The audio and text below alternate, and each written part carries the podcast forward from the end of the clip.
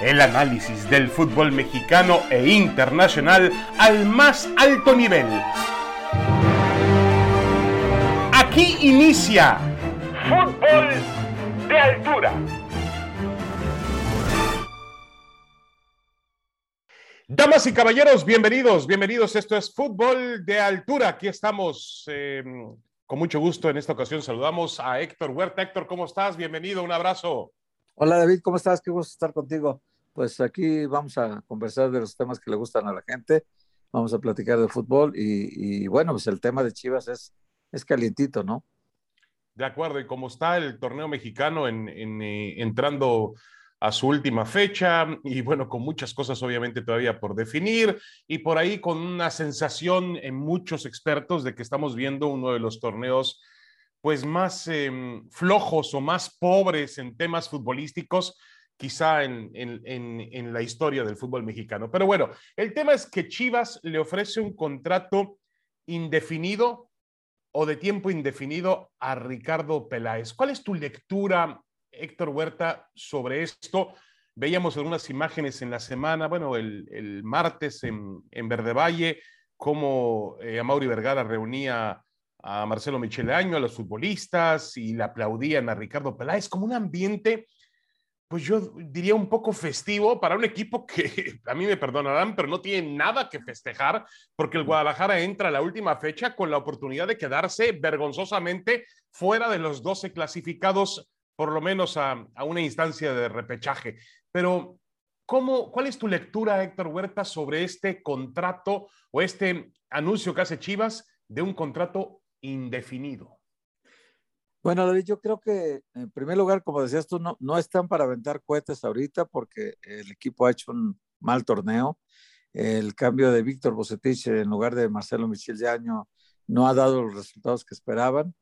Probablemente haya mejorado el ambiente, probablemente algunos jugadores que estaban inconformes con, con la forma de trabajar de Bocetich, con la diferencia de edades que había, pues, esos, eso lo ponían muy de manifiesto ellos en las pláticas pero mm, aún con Marcelo Michel de Año, que es más joven que algunos futbolistas, aún que es más del ambiente de ellos, eh, aun cuando él siempre es un técnico que exagera las virtudes del equipo, porque realmente no se muestran en la cancha, aún con eso el equipo sigue sin levantar. Ahora, Ricardo Peláez es el más, el más consciente, debe ser el más consciente de todos de que su trabajo en dos años con las Chivas no ha redituado los resultados que ni la institución, ni la afición, ni él esperaban. O sea, es un, es un, eh, el balance general de él es malo, podríamos decir, tirando a, peor de malo, porque el equipo solamente en los cuatro torneos, aunque uno se interrumpió el clausura 2020, se interrumpió en la fecha 10, Ahí Chivas estaba en zona de calificación cuando se interrumpe el torneo por la pandemia. Luego el siguiente califican al repechaje, le ganan al Necaxa en el repechaje, luego eh, van avanzando, le ganan al América en cuartos de final, los dos partidos y pierden contra el León a penitas 1-0 después de haber empatado 1-1 de visita. Entonces, este, el Guadalajara queda eliminado en semifinales. Pero el siguiente torneo van otra vez a repechaje, con Bocetis pierden contra Pachuca, quedan fuera de la liguilla y en este torneo pues están tratando de arañar el repechaje porque ya el pase directo a la liguilla no lo tienen ni remotamente, están muy lejos de los que van a calificar de los primeros cuatro y también están aparentemente lejos de los siguientes cuatro, que son los que recibirían en un solo partido eh, a eliminación directa en la ronda del repechaje para calificar entonces los ocho eh, que ganen, los cuatro primeros que están directos y los otros cuatro que ganen su repechaje. Entonces, el Guadalajara está, él lo sabe, Peláez, más que nadie, está muy lejos de la aspiración de él, de Amauri o de la afición, ¿no? Muy lejos, porque este equipo, aun cuando fuera al repechaje y calificara, que todavía no es seguro ni siquiera que pase el repechaje, pero aun cuando fuera y calificara, nadie nos garantiza que este equipo, digamos que sería el último en posibilidades de ser campeón. O sea, no, no nadie, nadie creería que este equipo pudiera ser campeón.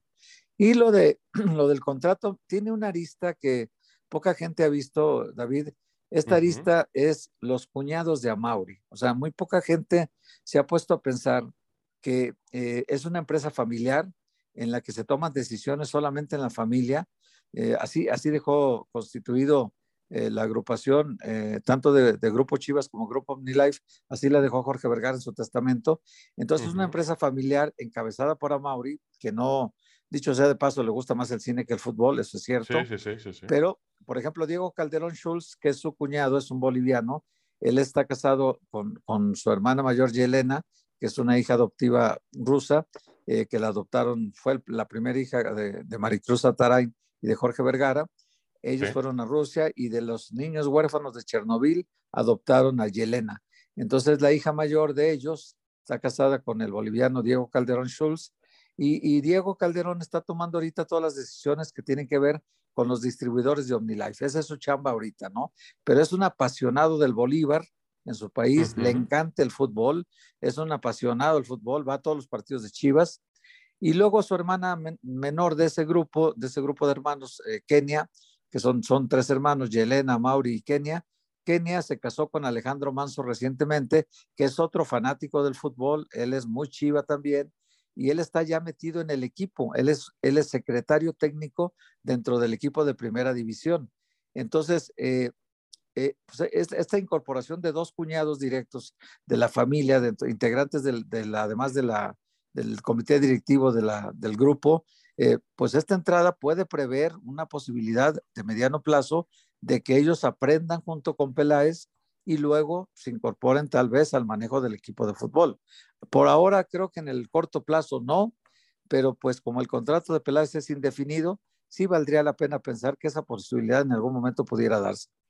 Correcto, un, tema que, que, incluso ha aparecido en las últimas, en las últimas semanas apareció un tema por ahí rondando, un, un, una, mm, un rumor que indicaba que habría movimientos al, interior y que podría haber movimientos al interior de OmniLife. Y eso obviamente está mezclado directamente con la vida del Guadalajara, la vida de Chivas. Ahora, Héctor, eh, a mí lo, que, lo único que me preocupa de Ricardo Peláez, volviendo al tema eh, principal, lo único que me, me, preocupa de Peláez, y estoy de acuerdo contigo, el mismo Peláez, que es un tipo inteligente y que yo creo que además es uno de los mejores para hacer su trabajo en México, sin duda alguna, lo ha demostrado, y es un tipo trabajador y es un tipo honesto. Lo único que a mí me preocupa es que la decisión más importante que ha tomado Chivas en este torneo no haya pasado por sus manos. Y eso deja un antecedente, deja un precedente para el futuro que puede ser muy delicado, porque todos creemos, suponemos, que no fue Ricardo Peláez el que designó a Marcelo Michele Año como entrenador interino. Y Peláez repetía interino, interino e interino. Y al final terminó siendo un interino por el resto de la temporada. No pareció tan interino eh, la, presencia de, Marcelo Michele Año. Muchos creemos que esa decisión la tomó a Mauri Vergara. Entonces, eh, ¿qué pasaría a futuro? ¿Sigue teniendo el poder el control deportivo Ricardo Peláez o depende en un momento dado de una decisión de Mauri Vergara que diga, no, yo ahora decido quién es el entrenador o a qué futbolista vamos a contratar o qué paso vamos a dar? No, yo creo que si se le ratificó, eh, David, es para que él ejerza el cargo de, director deportivo. Eh, y si en esta decisión que, que, bueno, a mí tengo dos versiones. Una dice gente cercana a Mauri que que sí se le consultó, que sí estuvo en la, en la negociación donde decidieron primero el cese de Bocetich, que ya eh, que, argumentaba todavía Ricardo Peláez que los resultados eran favorables, que los últimos cuatro partidos habían ganado dos y empatado dos, que no era, no era el momento de hacer el cambio. Pero también decía Mauri que el hecho de que la gente estuviera ya gritando en el estadio, fuera buce, fuera buce, y ya se había hecho un coro monumental cada que el equipo no sacaba un buen resultado en casa, entonces que eso ya les creaba mucha presión y que el estilo de juego de Bucetich evidentemente a la gente ya no le estaba gustando y tenían que cambiar el estilo de jugar y, la forma de que el equipo en la cancha eh, tratara de resolver los partidos. Eh, que ya no había mucha alegría en los entrenamientos, que había muchos grupos, que se había partido el vestidor. Eh, esos argumentos le mostraban a, a Peláez antes de que seguramente le comunicaran que la decisión prácticamente la tenía tomada a Mauri, ¿no? Porque él, él cree mucho en Marcelo Michel de Año, eh, son de la misma edad, la misma generación, son eh, pues de la misma sociedad de Guadalajara, allá, allá están muy distinguidas las castas sociales en Guadalajara. No me las, las, conozco muy bien, muy bien. Y allá. Vamos, son dos pues millonarios, son dos gente, son dos allá Los millonarios se juntan con millonarios, esa es la verdad. Eh, las reuniones entre ellos son entre ellos. Eh, y la, la, reunión de las otras clases sociales en la ciudad, pues son también reuniones entre ellos, ¿no? Si es una, una sociedad que en esa parte distingue muy bien quiénes son quiénes, ¿no? Entonces, eh, ellos dos van a cenar, a comer con mucha frecuencia, tanto a Mauri como a Marcelo Michel, y entonces, inclusive Marcelo Michel no es directamente eh, el Leaño su primer apellido. La gente piensa que Marcelo Michel son dos nombres y el Leaño es el apellido, ¿no? Él es Michel, ¿no? Él es Michel. Él, Es hijo de, él, es hijo de, don Alejandro Michel y de la señora Patricia Leaño. Entonces, eh, su segundo apellido es Leaño, pero obviamente toda la vida la ha pasado eh, dentro del fútbol de los Leaño. En, con los tecos, en, bueno, el mismo Miguel Herrera dijo hace poco que era el, era prácticamente el, aguador del equipo, ¿no? Cuando él estaba en Tecos, él, él, era muy servicial, siempre les llevaba cosas, siempre estaba al pendiente de lo que faltaba, siendo un, un jovencito, ¿no? Apasionadísimo por el fútbol. Bueno, cuando vino Menotti a dirigir Tecos, era prácticamente su chofer para todos lados, ¿no? Junto con Jaime Ordiales trabajó, se metió, se integró, se integró al cuerpo técnico. Eso me lleva a la famosa anécdota aquella, eh, y tú lo debes recordar, Héctor, ahora que hablas de esa situación, de que había un asistente en el vestidor de Tecos en los años 90 que era Leaños. Y me acuerdo que me decía, no, joven, dice, me decía, este, yo, yo soy Leaños, por una S por una S no estoy en ese nivel, en el nivel de ellos. Ahora que hablas de castas y de, y de, y de niveles sociales, le digo, sí, pero esa S con varios palitos de dinero, le decía yo al, al, al, aguador o al, al, asistente aquel que trabajaba con, ¿cómo se llama aquel gerente de los tecos, em, Héctor, que le iba al Atlas? Pero Dionisio Fernández puede ser. Dionisio Fernández, claro. Correcto, correcto. Nicho Fernández. Bueno, famoso Nicho buena Fernández. Persona, Buena persona, Nicho Fernández. Sí, sí, sí, sí, claro. Bueno, ahí lo conocimos en Tecos. Y duró muchos años ahí en la, duró muchos años. Ahora, eh, eh, realmente la, la, el, eh, la, decisión de Chivas de, de, de mencionar a Peláez con un contrato indefinido o, sacar a Peláez cuando faltan tres, cuatro días para el partido contra Mazatlán que va a definir si vas o no a la reclasificación, Héctor, pues es un mensaje subliminal, es un mensaje también creo para los jugadores de fútbol. Sí, sí, sí, es, el mensaje es, eh, eh, si ustedes hicieron alguna grilla contra Bocetich y piensan que prosperó y luego quieren hacer una grilla contra Peláez, porque Peláez acaba de castigar a Alexis Vega, hace unos días por otra fiesta que hizo Alexis Vega en su matrimonio civil, que se casó después del partido de Toluca, y luego después hizo fiesta, fueron varios jugadores, algunos sí entrenaron al día siguiente, él no apareció en el entrenamiento el día siguiente, lo castigan después contra Tijuana y dos partidos más, aprovechando que trae un problema en un tobillo, entonces pues dijeron, te vamos a castigar, no se va a notar nadie, vas a viajar, vamos a decir que sigues con el tobillo lastimado, pero pues ya le habían hecho la última advertencia, acuérdate cuando, cuando Jesús Molina hipotecó su, su gafete de capitán a que se iban a portar bien Antuna y Alexis Vega. Pidió que lo reintegraran al equipo con la promesa de que él arriesgaba su puesto de capitán en el equipo si volvían a fallar y volvieron a fallar. Entonces, y no se ha ido de capitán y va a seguir en el equipo. Pero bueno, el, caso es que, que ya Alexis Vega volvió otra vez a las andadas y el mensaje que quieren mandar ahora es, si ustedes piensan que vamos a quitar a Peláez porque está metiendo mano dura, no lo vamos a quitar, lo vamos a ratificar y de aquí en adelante la mano dura seguirá porque si hay algo que a Mauri Vergara eh, que tú has hablado con él y yo también con él, si algo que le irrita a él es que los jugadores anden en boca de toda la gente por indisciplina. Eso sí le, le, le, irrita, le molesta mucho, porque no son modelos de ejemplo para, para la gente que le va a las chivas, ¿no? Para los niños que le van a las chivas. Y él siempre predica el, el, ejemplo de su papá, de que los futbolistas de chivas tienen que ser modelos sociales, ¿no? Y entonces no lo han logrado porque pues en este grupo hay un germen ahí de indisciplina que no han logrado erradicar y que finalmente influyen los resultados al final de cuentas, ¿no?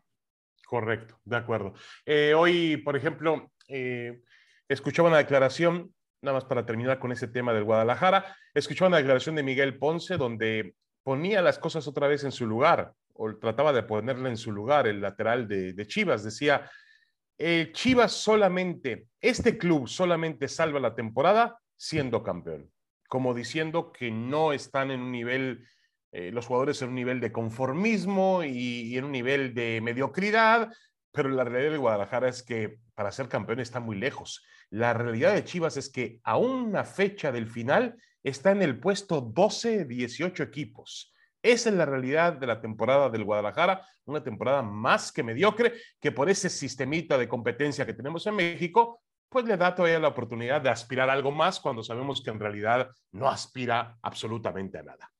Vamos a hacer una pequeña pausa y vamos a regresar. Tenemos más, mucho más aquí en Fútbol de Altura, en compañía de Héctor Huerta. Regresamos para platicar de otros temas interesantes. Nos vamos a meter eh, de cara a la última fecha del torneo mexicano, a la conformación de la liguilla los cuatro que van de forma directa y también de la zona de repechaje. Y tenemos encima, en medio de todo eso, una fecha FIFA muy comprometida para la selección mexicana de fútbol.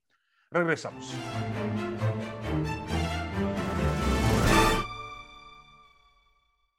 Damas y caballeros, regresamos, regresamos fútbol de altura. Aquí estamos en este podcast de ESPN junto a Héctor Huerta.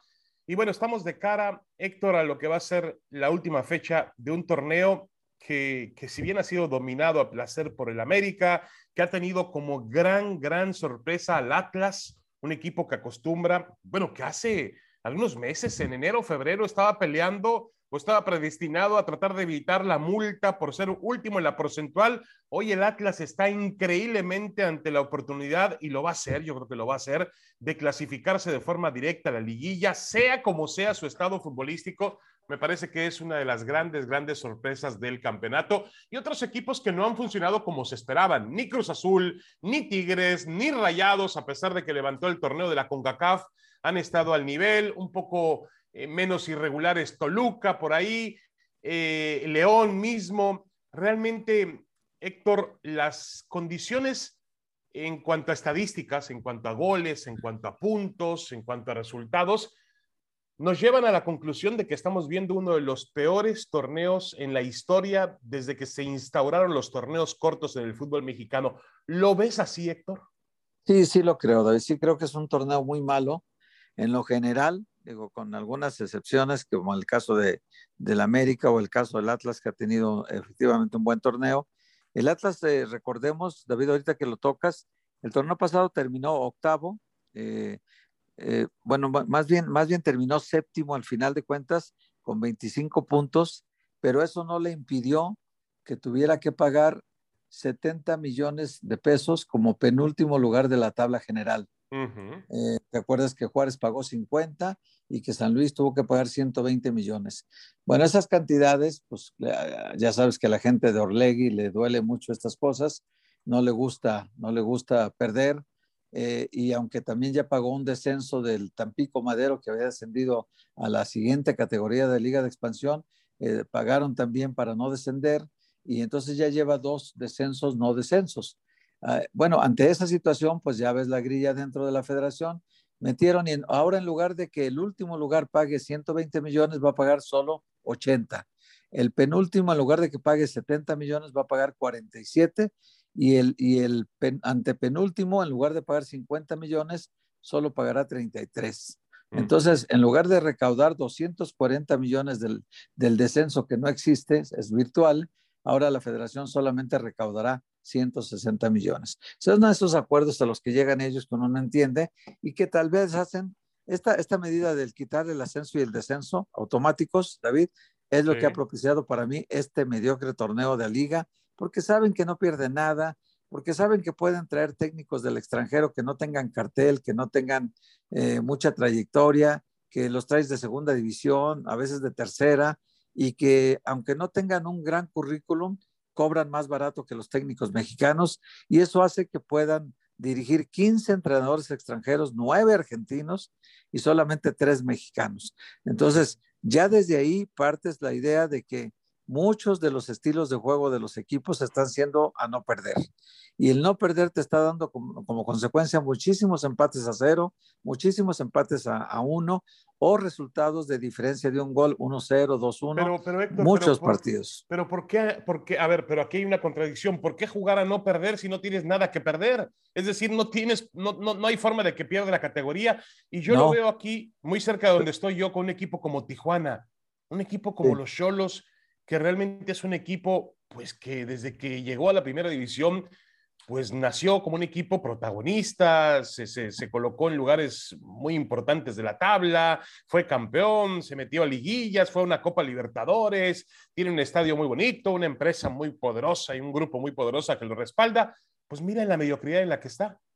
Sí, dejó de ser todo eso que decías tú, que al principio era un adorno para el equipo y, y desde cuándo hace que el equipo eh, consigue resultados tan mediocres como lo, mira, ahorita lleva 12 puntos, el torneo anterior 20, el anterior 15, el clausura 2020 que se suspendió en la fecha 10 llevaba 9 puntos. Luego en, en la apertura 2019 24 y 28, ahí todavía medio se defendía, porque el clausura 2019 todavía me parece que fue con el Piojo Herrera, medio se defendía, pero después de eso, los últimos torneos de 12, 20, 15 y 9 puntos, pues lo tienen hoy en el último lugar de la tabla de cociente. Hoy el, equipo candidato al descenso, si hubiera, es Tijuana. Y es una pena porque es una institución que no estaba diseñada para eso. Pero claro, a lo mejor esto de no descender, eh, de pagar pues una que Jorge Alberto Hank fue uno de los que más impulsó, Héctor, perdón, fue uno de los que más impulsó la idea de abolir el descenso. ¿eh? Pues sí, claro, todos los que andaban abajo en la tabla. Eh, bueno, el padre de la idea de quitar el descenso es Gustavo Guzmán. Ese es el padre de la idea. y luego el padre de la idea de eliminar el ascenso es Alejandro Iraragorri. Ellos son los, los que orquestaron todo, los que operaron todo adentro para que al final convencieran a todos de que era lo mejor para el fútbol mexicano. Y no necesariamente ha sido cierto, porque los resultados que estamos viendo ahorita en la cancha y, del por qué dices tú, ¿por qué, ¿por qué salen a empatar si no tienen riesgo? Pues tienen el riesgo los entrenadores que están haciendo eso de perder el trabajo. En cambio, empatando, ahí se la van llevando, ahí se la van llevando. ¿Tú te, tú te imaginas que, que hay equipos, fíjate nada más, de, de 16 partidos jugados, Tigres 7 empates, Cruz Azul 8 empates, Sí, sí, sí. Chivas 7. una, mediocridad absoluta. Sí, sí, sí. Parece un escándalo la cantidad de empates que llevan todos, David. O sea, es que están saliendo a los partidos a no perderlos. Entonces, ¿esto qué, qué te hace? Poco espectáculo, que la gente no se divierte en los estadios, que, que la poca gente que está yendo ahorita a los estadios por las cuestiones sanitarias, pues salga desilusionada de un partido. ¿Cuántos partidos que te ha tocado ver, David, de los nueve de cada semana, que yo los veo todos, de los nueve de cada semana, siete son infumables, ¿eh? Siete. Sí, sí, sí, sí, no, de Uno regular y hay uno bueno a la semana. De acuerdo contigo. Entonces, Es terrible, o sea, como uno como espectador, eh, uno lo tiene que hacer porque es su trabajo, pero la gente que no es su trabajo. No, no, no, no, no. y, y hay mucha competencia ahora, Héctor, porque la televisión tiene pues diferentes eh, imágenes de, entretenimiento. claro, de entretenimiento, así como otras ligas de fútbol del mundo, otros deportes al mismo tiempo. Y, lo estamos viendo, yo creo, también en las taquillas de los estadios. Es verdad que apenas están pues regresando a una condición normal eh, tras el, tema de la pandemia y que estuvieron muchos escenarios cerrados, pero, pero sí, sí creo que estamos viendo un torneo muy, muy flojo, un torneo muy mediocre. Eh, esperemos que mejore a partir de, de este sistema de competencia, que yo creo que lo único que se salva realmente, Héctor, no sé qué opines tú, para mí son esas cuatro lugares eh, que van directo a la liguilla. Eso quizá es lo menos mediocre de los cambios que se hicieron al formato de competencia aprovechando como pretexto la pandemia, porque el tema de abolir el ascenso y el descenso lo tenían planeado desde mucho antes que apareciera el COVID-19. Lo que pasa es que después se utilizó como pretexto y dijeron, ah, la situación económica, necesitamos asegurar a las franquicias, no perder dinero y vamos a acelerar la decisión, pero ya lo tenían esto cocinándose hace mucho tiempo de, abolir el descenso. Ahora, Héctor, em, realmente puede mejorar las cosas en, la liguilla, en, la reclasificación? Pues sí, ahí ya saben que todo es matar o morir. Entonces, desde el repechaje que se juega en un solo partido en la plaza de los equipos que queden del quinto al octavo, los otros del noveno al doceavo saben que van a visitar y van a resolver en un solo partido eh, si avanzan a la liguilla o no. Pero aún con los cuatro que tú indicabas, David, que, serían los cuatro mejores de la tabla, los cuatro que se supone fueron más regulares durante el torneo, eh, ve nomás la tabla del torneo pasado. El primer lugar, 41 puntos Cruz Azul. Segundo lugar, América, 38. Tercero, Puebla, 28. Y cuarto, Monterrey, 28. Hoy, el América 34, ni remotamente alcanzará los 41 de líder. Luego el segundo que realmente hizo 41 porque le quitaron tres contra el Atlas. Le quitaron tres contra el Atlas. O sea, hubo dos equipos con más de 40 puntos el torneo más de 40 puntos. Hoy no va a haber ni uno de 40, ni uno. Y luego el, el Atlas lo más que puede alcanzar son 29. Es decir, muy lejos de los 38 que hizo el América. El tercer lugar, que es Tigres, 25, puede alcanzar los 28 del Puebla pero el, cuarto lugar que podría ser Cruz Azul, 26, lo máximo que puede alcanzar. Bueno, 29 podría llegar si gana los dos. Si llega a 29 ya alcanzaría entonces y superaría a Puebla y a Monterrey, pero también es muy difícil que Cruz Azul gane los dos, pero bueno, podría darse el caso, ¿no? Ya, ya cuando escuche usted esto, a lo mejor ya se resolvió un partido y faltará otro. Pero el Toluca, que es el que está colocado ahorita en cuarto lugar, a lo más que aspires a 27. Y, y si nos vamos más hacia abajo, bueno, es que ya los equipos que siguen son de 23, 23, 21, 20. Y el torneo pasado eran de 26, 26, 25, 23, 23. El noveno calificó con 23. Hoy el noveno tiene 20. O sea, son, son, la tabla del año pasado es muy ilustrativa de cómo fue a la baja este torneo. Y obviamente en materia de calidad en los partidos, David, muchísimos dejaron mucho que desear. O hubo partidos que nada más se cubrieron por trámite y, tuvimos que verlos los que, los que es nuestro trabajo, porque es nuestro trabajo, pero realmente pues no, no garantizaron como espectáculo nada. Y muchísima gente, ¿qué hace cuando el partido está malo, David? Toma el control remoto y cambia otra cosa, claro. Y eso es lo que debe de preocupar a la liga. No, no lo que dice Mike, Miquel Arriola, que dice que hay tantos entrenadores extranjeros porque se busca el espectáculo. ¿Cuál espectáculo? Ha sido peor. Sí, sí, tanto técnico extranjero ha sido para peor, no para bien. No, no, no, pero esto finalmente, ¿qué, qué esperaban? ¿Que no hubiese una repercusión a, a, la decisión de abolir el ascenso y el descenso? Claro que iba a haber una repercusión y era normal adivinarlo. Yo hablaba hace, hace un par de años, no hace un par de años, hace un año, cuando se tomó esa decisión con Nacho Ambriz y Nacho Ambriz me decía, no, el reto va a ser que nosotros, los entrenadores, eh, eh, al ser equipos grandes y protagonistas, no nos importa el tema del descenso, estamos compitiendo por otro tipo de, de, de meta. Eh, diciendo que los equipos que siempre son protagonistas no van a tener que, no tendrían un bajo en, una, no tendrían un descenso en su rendimiento por el tema de que no hubiera la amenaza de descender. Pero al final se eh, afecta toda la liga. Es una, una enfermedad que va va contagiándose, perdón, Cali, yo de contagios que en esta época y mezclándolo con el fútbol, pero es, se va contagiando esa mentalidad mediocre, ese conformismo, eso de decir, pues no pasa nada, me tiro a la maca, como dices tú, Héctor, empato el partido y me la voy llevando, me la voy llevando. Hay que ver la cantidad de empates que tiene el fútbol mexicano. Equipos con, con, uno dice, bueno, el récord de Cruz Azul es muy bueno. El problema es que tiene, solo ha perdido dos partidos. Sí, ayer decía José Ramón, es que Cruz Azul solo ha perdido dos partidos. Sí, pero ¿cuántos empates tiene? Y hoy empatar, Héctor, en este fútbol, pues es perder, dos puntos. sí, claro. Los equipos de abajo, David, cuando ganan un punto en, un, en una visita, por ejemplo, los equipos de abajo de la tabla, esos cuando ganan un punto de visita, lo ganan un punto, pero el equipo local los pierde los dos puntos. Y los equipos que aspiran a cosas grandes en un torneo, cada que empatan pierden dos puntos. Por eso es que Cruz Azul, ¿cuál es la diferencia? El torneo pasado llevaba, en todo el torneo empató dos partidos. Hoy lleva Increíble, ocho empates. Ocho empates, sí. Ocho empates significa 16 puntos menos. De acuerdo, de acuerdo. Y el Cruz Azul lleva, exacto, lleva en relación al torneo pasado, ¿cuántos crees que llevaba 23 puntos hoy? 18 puntos menos lleva ahora. 18 es otro, puntos es otro Cruz Azul. Es, otro Cruz Azul. ¿Y cuál es lo que determina eso? Los empates. la gran cantidad de empates, porque derrotas tuvo dos el torneo pasado, hoy lleva dos también. O sea, en derrotas no tiene un impacto nada directo, pero en triunfos el torneo pasado el Cruz Azul ganó 13 partidos y hoy ganó solamente 5 hasta ahora en 15 partidos. Lleva 5 victorias. Pero sí, la gran diferencia la hace los puntos que se perdieron por empate. Y, hay una gran cantidad de empates, por eso mismo que te digo, David, porque, porque los equipos salen a no perder muchos de ellos. Los, tal vez Cruz Azul no, pero los que enfrentan a Cruz Azul, todos los de la tabla media baja, claro. hombre, Necaxa, Mazatlán, San Luis, Chivas, Pumas, Pachuca, Juárez, Querétaro, Tijuana, le empatan a Cruz Azul y hacen fiesta.